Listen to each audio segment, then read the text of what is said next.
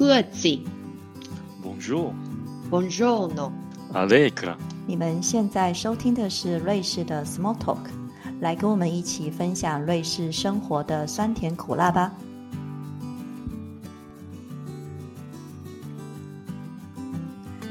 大家好，这是第四季的第一集播出，我们又回来了。我是 Debbie，我是舒婷。我是 Sophie。在圣诞节跟新年假期，大家有出门旅行或是回台探亲吗？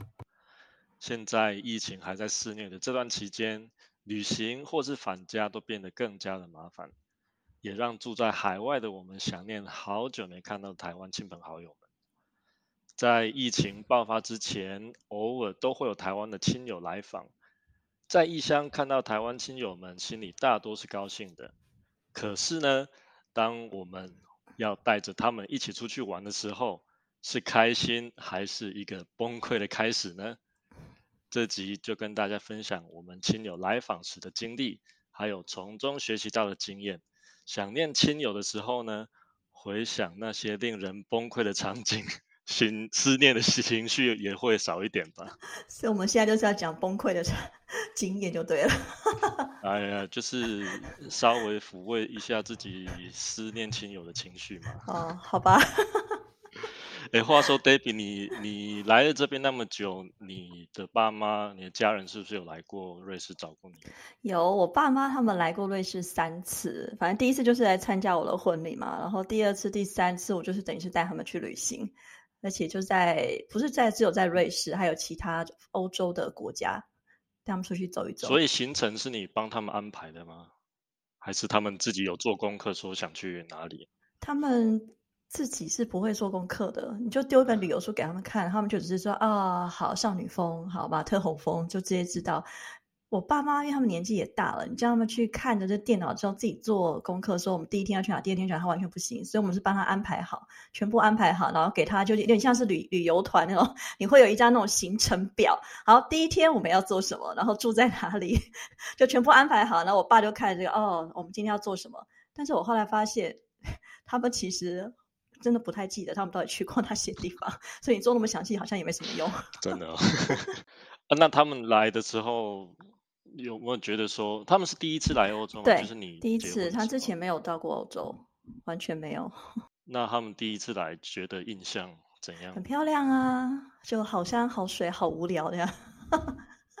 你们不会这样觉得吗？Sophie，你爸妈应该也是这样觉得吧？好像就他们就觉得很新奇吧，就是因为在台湾跟这里完全不一样，所以来这边的时候，他们就觉得就是好山好水好美丽，然后就不时的拍照。我妈妈的那个相机还拍到宕机坏掉了。可是我发现他们拍那么多照片，然后你后来再问他说：“哎，你这是哪里？你还记得吗？”啊，不记得了。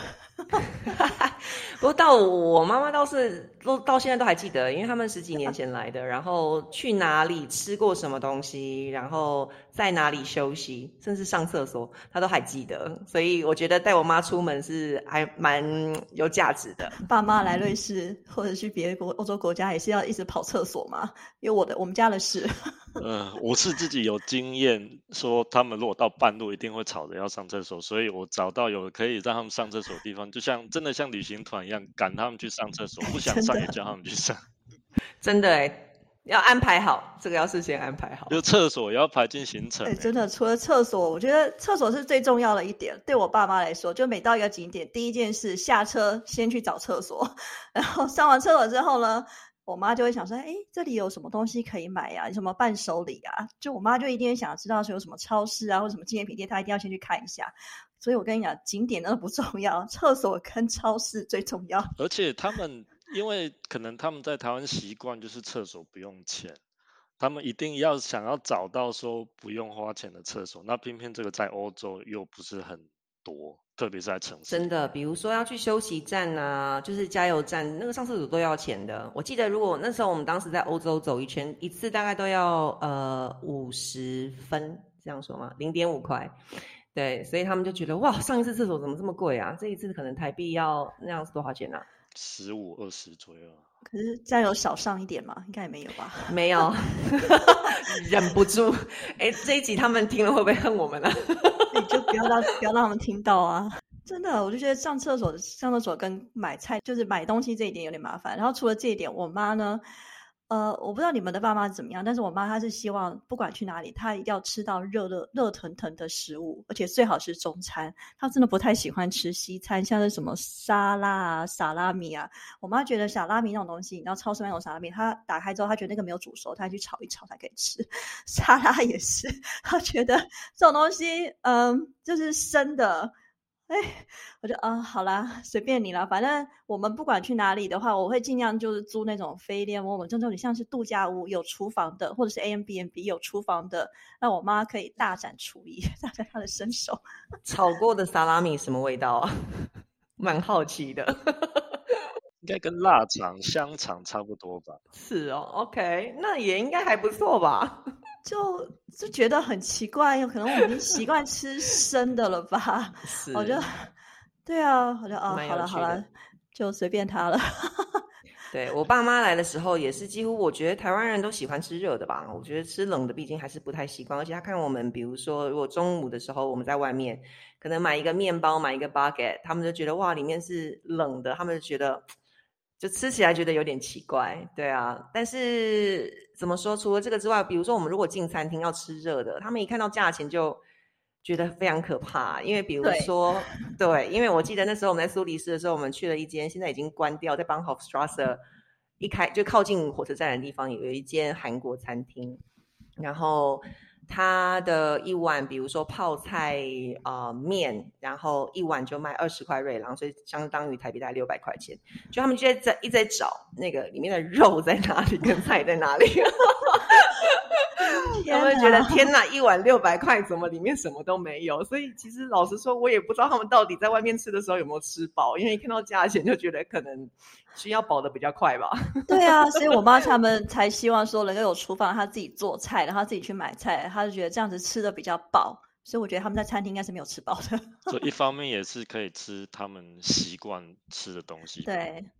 所以你妈妈是比较我们讲中餐味，我觉得是哎，对啊，但是他们也是会尝试新鲜的东西，比如说，比如意大利菜啊、瑞士菜，可是这个频率没有办法太太多，他们会想念东方的菜。他就跟你讲那个没有煮熟啊，risotto 什么的硬硬的，离心不讨这样子。对。我就想说，好了好了，那就带你回家自己做饭吃，让你吃的高兴就好了。我们还可以省钱，是吗？这样很好啊。那所以他们会不会因为就是周边的文字啊什么什么看不懂，然后或是人家都讲他们听不懂的话，然后我觉得。不会有什么，就是没什么安全感。对啊，我觉得我爸妈他们在瑞士或者像德国、法国旅行的时候，他们是没有什么安全感。那他们我那时候带他们去伦敦中国城的时候，哇哦，我妈就像放出去的鸟一样，好高兴啊！因为你点餐可以用中文，超市买东西都看得懂哎，他就非常的嗨。然后一回到瑞士又开始了，哎，这什么东西啊？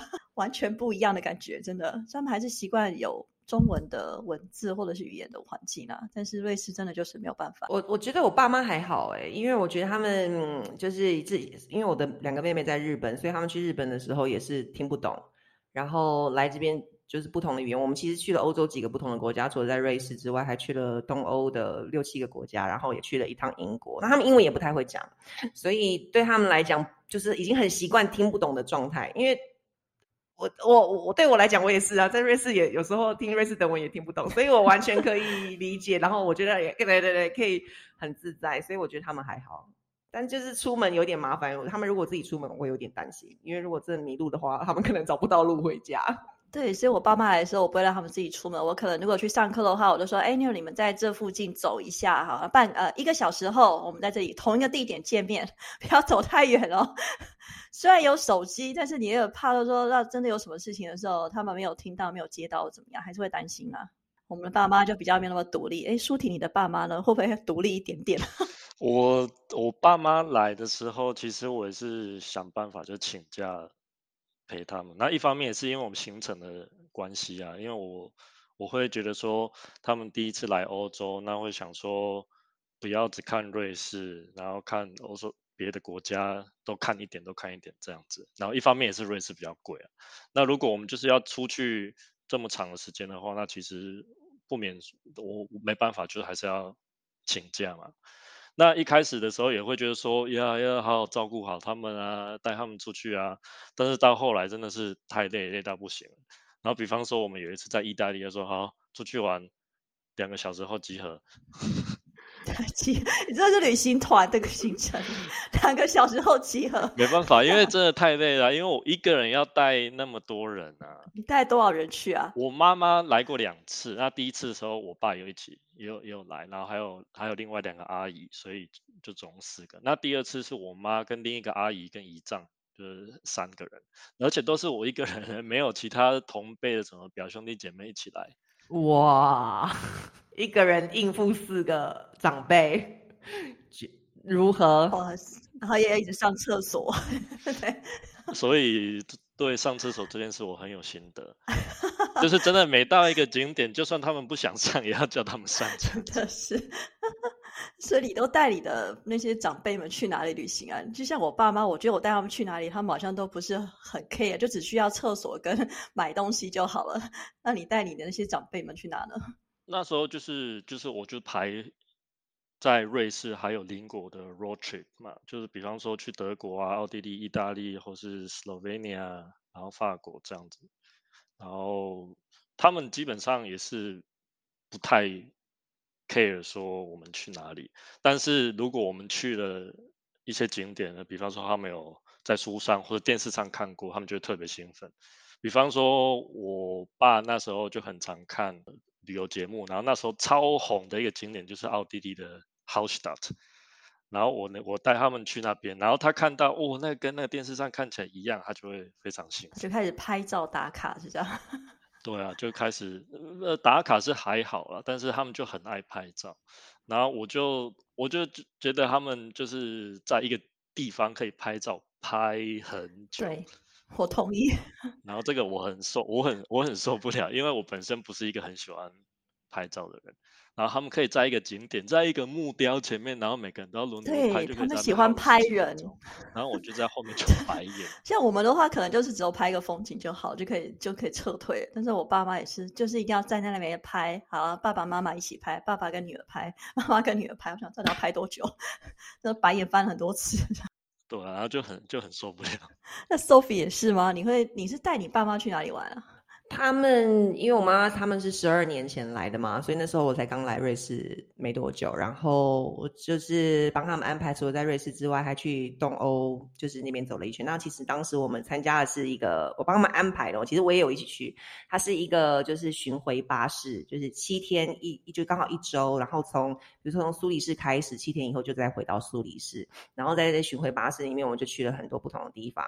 包括了可能有奥地利啊、德国啊、匈牙利啊、斯洛维尼亚、捷克，就是大的景点，就是都去了一遍。然后我父母就是就是觉得很划算，因为你去了一趟七天，你可以看那么多地方，而且你在台湾不是很喜欢什么什么七天七国之类的吗？对对对，一天走一国，对，然后就觉得他们去了很多地方，这样听起来很累，拉车的时间蛮长的，一天可能最长的时间有差不多五百公里，然后。也有比较短的，对，然后最长的一次是五百公里，然后但是你坐的时间就很长。可是他们一开一一边坐巴士，他就看到不同的就是景观嘛。然后我妈就是会很兴奋，就是连坐在巴士里面都还会一直拍照。所以她为什么 相机会拍到坏的就是这样？她就是它里面也只有这几千张哎，后来相机就坏了。在巴士里是要拍什么？就拍外面的风景，有什么好看？就高速公路啊。不会，他们在高速公路上也会觉得很新奇，因为我父母都是来自于乡下地方，然后他们觉得看到旁边的那些田呐，然后有一些就畜牧，这边很多畜牧业嘛，很多动物啊什么的，然后就跟台湾很不同，所以他们觉得很新奇，然后看到房子也很不一样啊，然后。还有，甚至连那个开车的就习惯什么，他们也可以就是讨论，就是觉得很新奇，所以就什么都可以拍啦。是说，我觉得我的行程可能好像跟你比起来也没有多好，因为我们也是 road trip，可是而且我们是自己开车，哎，你很累？不是我开，不，我是我就是我爸或是我姨丈。主要开了，我偶尔会开，但是我做导游已经够累了，所以司机要换人家做。真的开车很累。对，但是自己开车的好处是，就是我们比较自由，我们可以看到说，哎，这边比较这边很漂亮，我们就稍微停下来。哎，这边这边有厕所，大家停下来上。那我们这期就环绕在厕所的话题，爸妈一定要厕所，真的，厕所是第一名，真的。哎，但除了这些，你们就是爸妈一直拍照的时候，你们会不会觉得有点反感？因为我爸妈，我爸一直拍照的时候，我就觉得说你真的要小心，因为旁边有很多坏人。我不知道你们有没有感觉，像比如说我带他们去意大利的时候，像意大利，然后很多小偷嘛，可能会告诉你不要只拍，不要只拍，然后你东西要看好。可是他真的不听，就在意大利，说巴黎还有伦敦这些都是这样，小偷很多的地方。你们有没有遇到什么不开心的事情吗？有啊，就是我我其实一开始我很犹豫要不要带他们去意大利，因为就是治安不太很不不是很好嘛。啊，但是第二次我妈来的时候，我还是决定说带他们去，但是我是千交代万交代说。呃，要小心啊，然后不要带那么多东西啊，啊，但是就有一天出门，我妈还是就是背了一个背包出去，然后就塞了一大堆东西在里面。我就问她说，啊，为什么还要带那么多东西？然后他就回我，他到底带了什么？我也不知道啊。他，然后他就回了我一句说，啊，你们男生不懂。啊，结果后来出去的时候，就真的，他他那时候就有一件外套放在包包里面。然后后来就是突然就发现说那个包包被开了，然后发现拿外套，然后就幸好就只是外套啊，可是我还是觉得有点北宋。就第一个我已经跟你讲了，然后你就硬要带那么多东西，然后第二个后来天气变凉了，我的外套给他穿。哎，可是真的他们讲讲不听哎，像我爸也是，他就一直拍一直拍。我们上次我记得应该是在伦敦的时候，伦敦，然后他就是拉链就被拉开了，不过被我看到了。我都说你在做什么？小偷被我看到，我就叫他滚。哇！因为我一直在注意我爸，因为他他在拍照的时候，他根本不会去想到他的旁边有什么人。嗯，对不对？可是伦敦，对啊，伦敦就是蛮危险的一个地方了，我还是要注意一下。对，人多，然后就是大家就是拍照的时候就只专心拍照，旁边就不会注意到。对，倒倒是我跟我父母出去的时候还好哎，我觉得虽然我妈很爱拍照，可能我们都是去观光景点，就是因为坐那个巴士嘛。那坐那个巴士其实刚刚我忘了说，还有一个好处，就是因为我们参加那个团是华人在荷兰开的，所以他的导游其实都全部全程都是讲中文。所以就变成我父母他们去那七天就非常的开心，而且又知道那个当地，就是那个了解会比较多。然后那个导游的跟着我们一起走，所以他同时也会就是提醒我们，因为他也很有经验了，所以比如到哪里要小心啊，然后要可以吃什么，他都会推荐我们。所以其实那七天的旅程是还蛮愉快的。倒是我妈拍照，其实一开始会觉得很烦，你知道吗？我完全同意你们经验。可是过了十几年呢，我妈妈都还会在看那些照片呢。然后那个照片，我就会看到十几年前的自己呀，然后在伦敦啊，或者是在这里呀，然后就觉得还蛮有趣的。我觉得其实对啦，不要拍太久了，但是有照片其实是蛮好的。可是我我比较好奇的是说，你们你爸妈会去仔细听导游讲说，哎，这个地方的什么历史文化背景啊之类的。像像我爸妈他们就对这种东西就不太有兴趣。然后我就我还。对啊，我还替他们做功课，要说想说要解释一下这个地方的什么建筑特色啊，然后谁在这边住过，可是他们完全就没什么兴趣。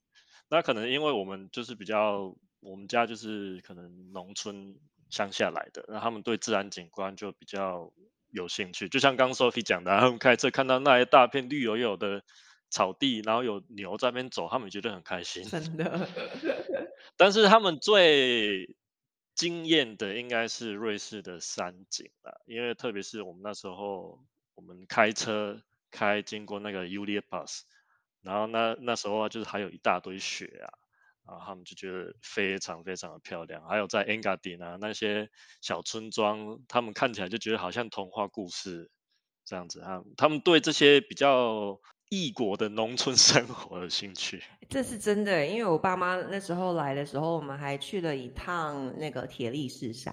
那因为去之前，他们就有稍微了解一下铁力士山什么样子。然后坐上去的时候，因为它是三百六十度的那个缆车，所以对他们来讲，我会觉得好新奇哦。然后到上面之后，就是都是雪嘛。然后虽然那时候是我们那时候是什么时候去？大概五月还是六月的时候，山上还有雪。所以他对他们来讲，那是一非常新奇的经验，而且他就觉得说，哇，瑞士的科技，就是它的工程有进步到这个程度，还可以做三百六十度的 观光缆车，然后又这么安全舒适，所以他们其实去了这么多国家。他们其实回来的心得就是瑞士最好。对，我觉得可能就是瑞士最舒服，景色最漂亮。就像我爸妈他们对 Engadin 的那个雪景也印象深刻。那么有第二次来的时候，他们是冬天，我特别让他们在冬天来，因为台湾来其实很少看到雪。然后他们看到雪都很兴奋，但是在零下二十度的时候就不是这么的高兴。就坐在里面看外面很好，还蛮舒服的。我觉得我们讲了很蛮多，爸爸妈妈来的时候，就是我们要做比较多功课，然后陪他们走。我觉得这个我们大家的共同经验，其实也蛮蛮有趣的嘛，就是跟长辈一起，就是平常没有的经验。那但是我还想分享一个，大概几年前我妹妹来的时候，就是因为她长期住日本，然后。呃，因为之前过了一个大生日，几岁我就不透露了。然后我就送他一个 礼物，我希望我邀请他到欧洲来跟我一起住一个月。然后这个旅程我就规定他，我让他多做一点功课，因为我觉得不知道他第二次什么时候再来欧洲，所以我希望他可以去做一点功课，然后去看到他可他想看到的东西。于是我们就。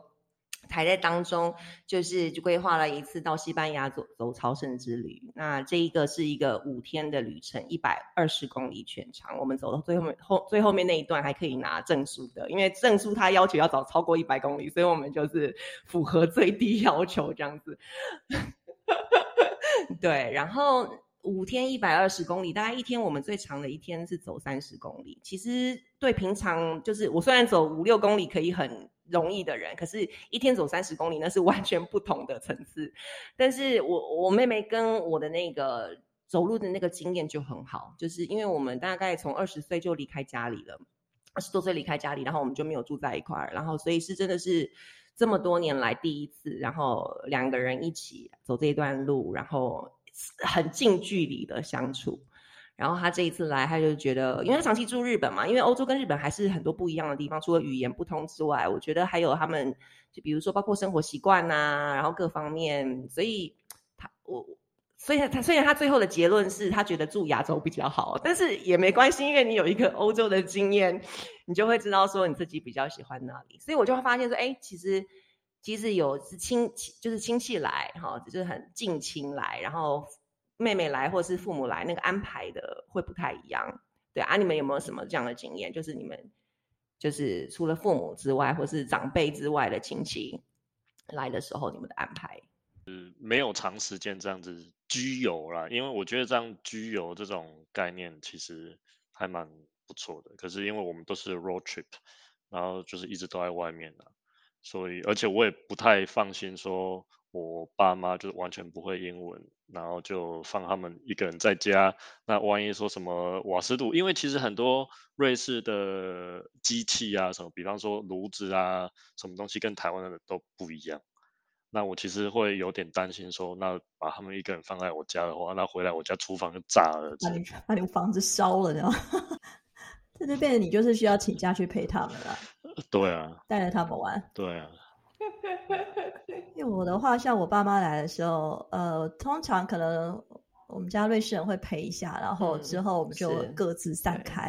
因为我发现他没有办法跟我爸妈相处太久，在同一个空间下一起一起玩或者是一起去旅行做什么这么出来，就等于是我他们来一个礼拜哈，第二个礼拜我就带他们出去玩，然后再回来，好可能再出去走一走再回来。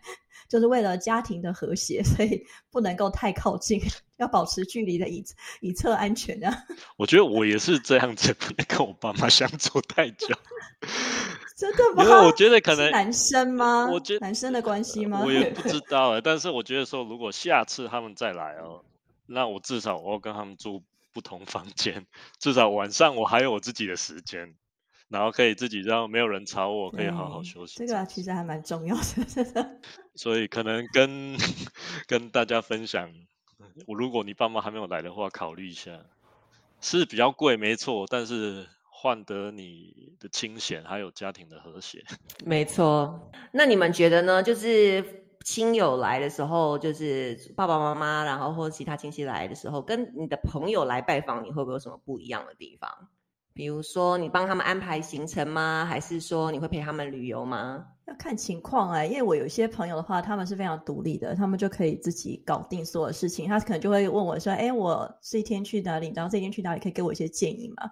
我觉得这样 OK。那有一些真的就是来了就是摆烂，就是你要帮他安排，他就是吃定你了。我说。这旅游说在这边你自己看啊，然后你自己研究一下你要怎么去啊。因为我也很忙，我不可能就带着他们去玩，就可能只有周末的时候可以带他们去玩。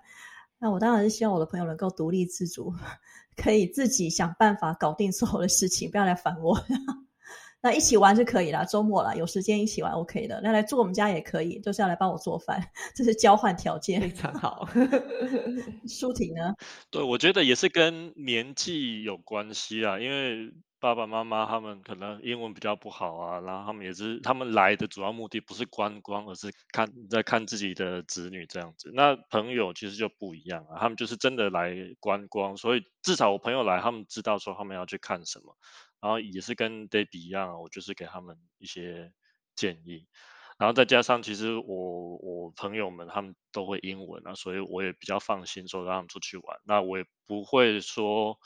特地为他们请假一两个礼拜，就可能请假了几天，跟周末就带他们出去玩。对，我觉得好像我的朋友也差不多这样的经验，因为我觉得主要是会语言嘛，然后再来是他们就是比较自独立自主一点，所以他们会自己安排，所以相对的就是在规划行程上，我就可以比较轻松。那呃，如果他们需要建议的话，我再给他们建议。不过他们我就发现，我不知道你们有没有这样的经验，我就觉得他们。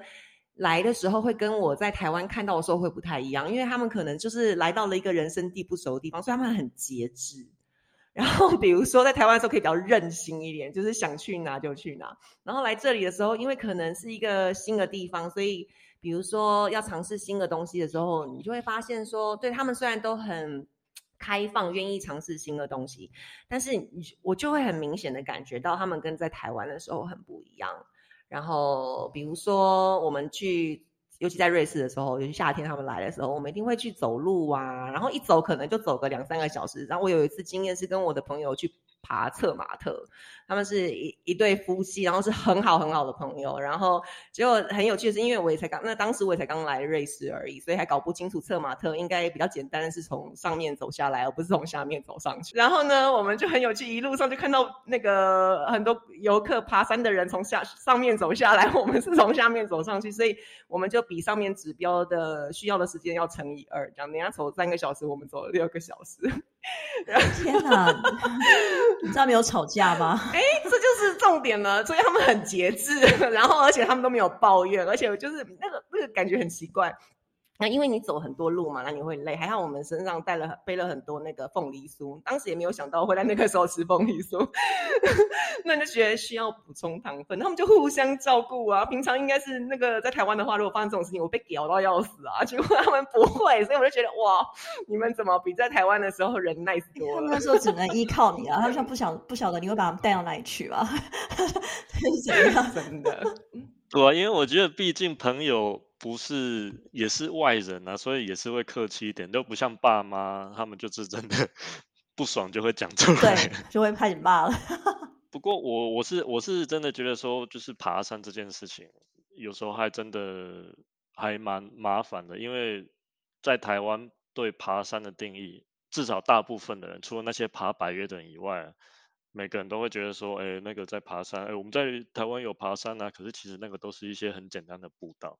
那我会觉得说，他们完全就是低估了瑞士的爬山。真的，就概念不太一样。因为在台湾的步道其实都做得很好，然后在瑞士比较原始一点，所以这个真的概念不太一样。所以我的朋友来，他们也开了眼界，原来 在瑞士爬山是这个样子，就是真的是没有步道的很原始的路，那必须要就是没就是要比较小心一点了。对他们来讲，需要小心一点。他们有没有穿穿拖鞋爬山呢？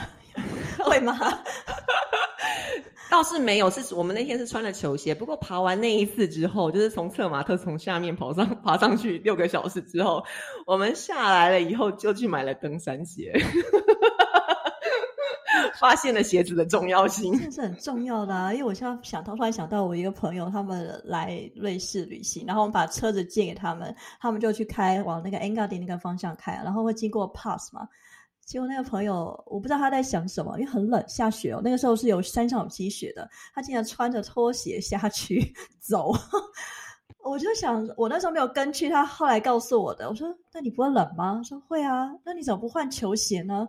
我说：“我想应该没有这么冷吧，就想该走一走而已。”我说：“呃，哦，他 超猛的。”对，后来他自己就，而且他没受伤哎，他没有，因为他自己后来发现走没办法走太久，只能回车上坐着等。啊，OK OK，对，算他聪明。我觉得对雪对气温也是有点，就是很多台湾人有点问题。然后他们不是低估，像你的朋友是低估，我的朋友是常常高估。然后他们就会带一大堆很厚的羽绒夹克啊什么什么，然后去爬山。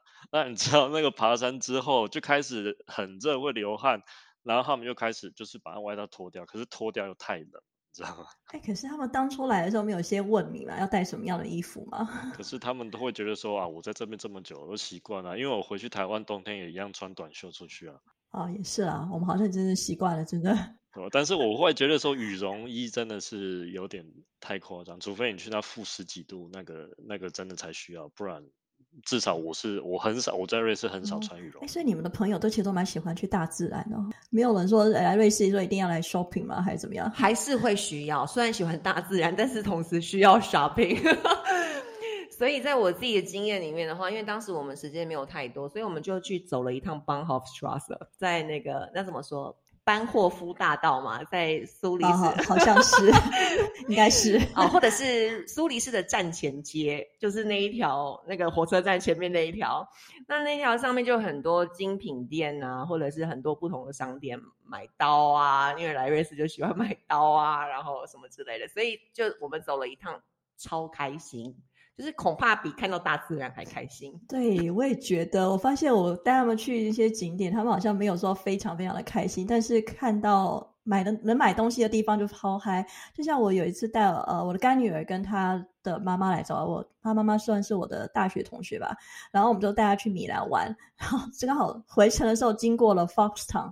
哇，我没有看过他这么的开心过，他就一进去就再也出不来的那种。他在 Burberry 逛了好久好久好久，说到底有什么好买的？然后我就跟他女儿，对我干女儿就坐在旁边，我们就等，因为很无聊。他那时候他才七岁吧，然后我们就开始玩。玩 Uno，玩 很多的桌游，玩成语接龙，我都想办法拿出来玩了。真的，我已经不知道在做什么，因为妈妈还没出来，就只好不行，我累了，丢 iPad 丢给她，那你自己想办法，我去看一下你妈在干嘛好了。真的，我觉得真的逛街这件事情，购物这件事情，在那个旅游，在台湾的旅游行程里面是非常重要的。我觉得还有一个对台湾人很重要的行程就是吃的啊。吃是挺重要，但是你觉得台湾人会喜欢吃风迪跟 rockly 吗？我不知道，我会觉得说台湾人会觉得来了就要吃啊。那可是我都不推荐我的朋友去吃风菊，因为因因为在餐厅吃到风菊其实很素，就是你只有 cheese 跟面包，没有别的东西了。然后所以我朋友来，基本上我都不会建议他们去吃风菊，但是他们就是不听我的话，就硬要去吃啊。当吃完了都都会跟我说我是对的。哎，我们需不需要跟我们的听众解释一下什么是 fondue 啊？你觉得台湾的听众知道吗？呃，fondue 其实就是 cheese 火锅了。对了，瑞士 cheese 火锅，它就是把那个 cheese 把它融化了之后，那瑞士人，哎，我不知道哎，他们除了沾面包之外，会沾其他东西吗？看地方，那基本上在在餐厅吃到的就只有面包。可是有些比较，比方说 Valleys，我知道他们就比较丰盛，他们会除了就是还有煮过的花椰菜啊、番茄，还有甚至会用梨子。马铃薯应该也可以吧？对对啊，然后最特别是在 Valleys，他们吃到后来 cheese 快没的时候，他们会打蛋下去炒，就有点像 cheese 蛋。哦，这个我没吃过，这个比较少。那我是也是跟瑞士人他们在家里自己弄学到的，那还不错。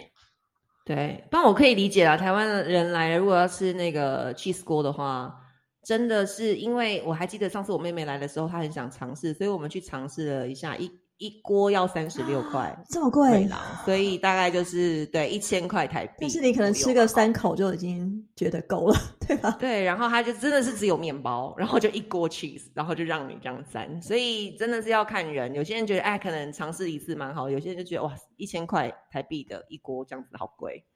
但是不管怎么样，我觉得都是还蛮好的尝试啦。反正如果你有机会来的话，我觉得就是如果你想尝试也可以，然后不然的话，其他的瑞士菜也有不错的啊，比如说像 raclette，我觉得就是应该是蛮比较符合台湾人的胃，我觉得。对，我就是觉得我的台湾朋友来瑞士的话，我们都会请他在家吃 raclette，他们比较能够接受。对，因为 r a c l e 它其实就是把一个 cheese 融化，然后淋在马铃薯啊，或是不同烤过的甜椒、蘑菇上面，就有点像我们焗烤的概念。那我个人也很爱吃。但是你说旅行中，你叫他们吃那么多瑞士菜，然后吃面包啊这些东西，他们吃了一圈之后，也其实也也快不行，也快吐了。对，就很 想念台湾的排骨便当。对，就像有一次我的朋友他们就绕了一圈回来，然后度蜜月，然后回来的最后在我家，然后我就煮了一锅热腾腾的牛肉面给他们吃，他们吃到的时候超感动的，因为哭说哇，这是我在瑞士吃到最好吃的食物了。怎么每个人都这样子？我朋友也是诶、就是后来就是在家里煮那些台湾菜的话，他们吃起来就觉得哦好感动哦，然后觉得说我这辈子最吃过最好吃的什么牛肉面之类，我就觉得有这么夸张吗？因为你想，你吃了一个星期的风菊啊、rock 啊、面包啊、冷的三明治啊，那当然牛肉面当然是人间美味啊。那你们除了这些经验之外，你们有没有跟你们的朋友有一些就是不太好搞的经验？有没有让你很崩溃的呢？我还好诶、因为我的我的朋友都还蛮好搞的，我觉得我爸妈比较 难搞。对，但是有一点我比较受不了的是，因为他们他们就是觉得好不容易来了，花了那么多钱，花然后请了那么长的假，他们就会想办法看有名的景点，在很有限的时间内，那变成说他们行程会变得很赶，这一这一点有有点受不了啊！就是在周末的时候，可能我们一天冲圣马特，当天来回，第二天又冲 Engadin，哇，那很累。对啊，就是嗯真的真的很累啊。那可是我就不知道他们哪来这种体力，然后说要去爬山就没有。了解，对啊，我知道 Debbie 你有特别的经验，对不对？哦，我应该最特别的经验就是那时候我才刚来瑞士，可能两三年吧。然后那时候就带着我的朋友，他们刚来找我，就带我朋友去玩。好，我就亲自带他们出去旅行。但现在是没有那么时间了。然后带他们去，我们是去法语区。但是呢，这两个因为是热恋中的男女朋友，然后就热恋中可能我不知道他们的热恋情况到底到哪里。可是那那次真的让我吓到，就是出去玩你一定要走路，走路呢台湾人就比较累。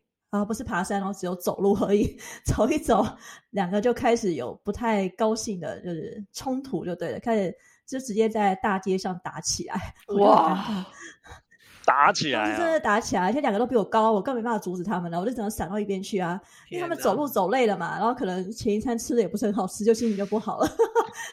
对，然后又有一些冲突，我不知道他，我忘了他们到底为什么冲，反正真的就是打起来了。然后打完之后，我说：“哎、你们冷静一下，我们在瑞士大街上，大家都来看你们，赶快把它想办法把它分开。”然后虽然那个时候有稍微控制一下，但是我知道了，他们后来回台湾之后就分手了。其实人家也说，旅行的时候是最容易看清楚对方的时候，所以也许这是一个不错的决定吧。不过你在当时应该是吓傻了吧？竟然在你前面打起来。对，那时候真的是有点尴尬，想说那时候她真的是算是好朋友，可是跟她男朋友那时候不是很熟，我也是第一次看到他们，所以我不知道他们感情怎么样。所以之后来我们来找我玩的朋友，我都会希望说，哎，你是一个人来呢，还是你会跟你的另外一半来呢？你们目前感情怎么样呢？先调查一下，我才决定说我要不要带你们出去玩，或者要陪你们出去玩之类的。这样比较好，我觉得为了我自己的人身安全。真的，没错。但你们的朋友都很好搞啊，没有像我的的故事这么的奇怪。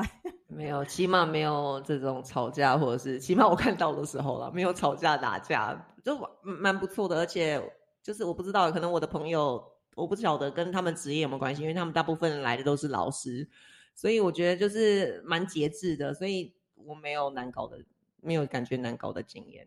好，那最后也希望我们的疫情赶快结束，让我们可以再接待台湾来的访客，尽情跟他们拥抱哦。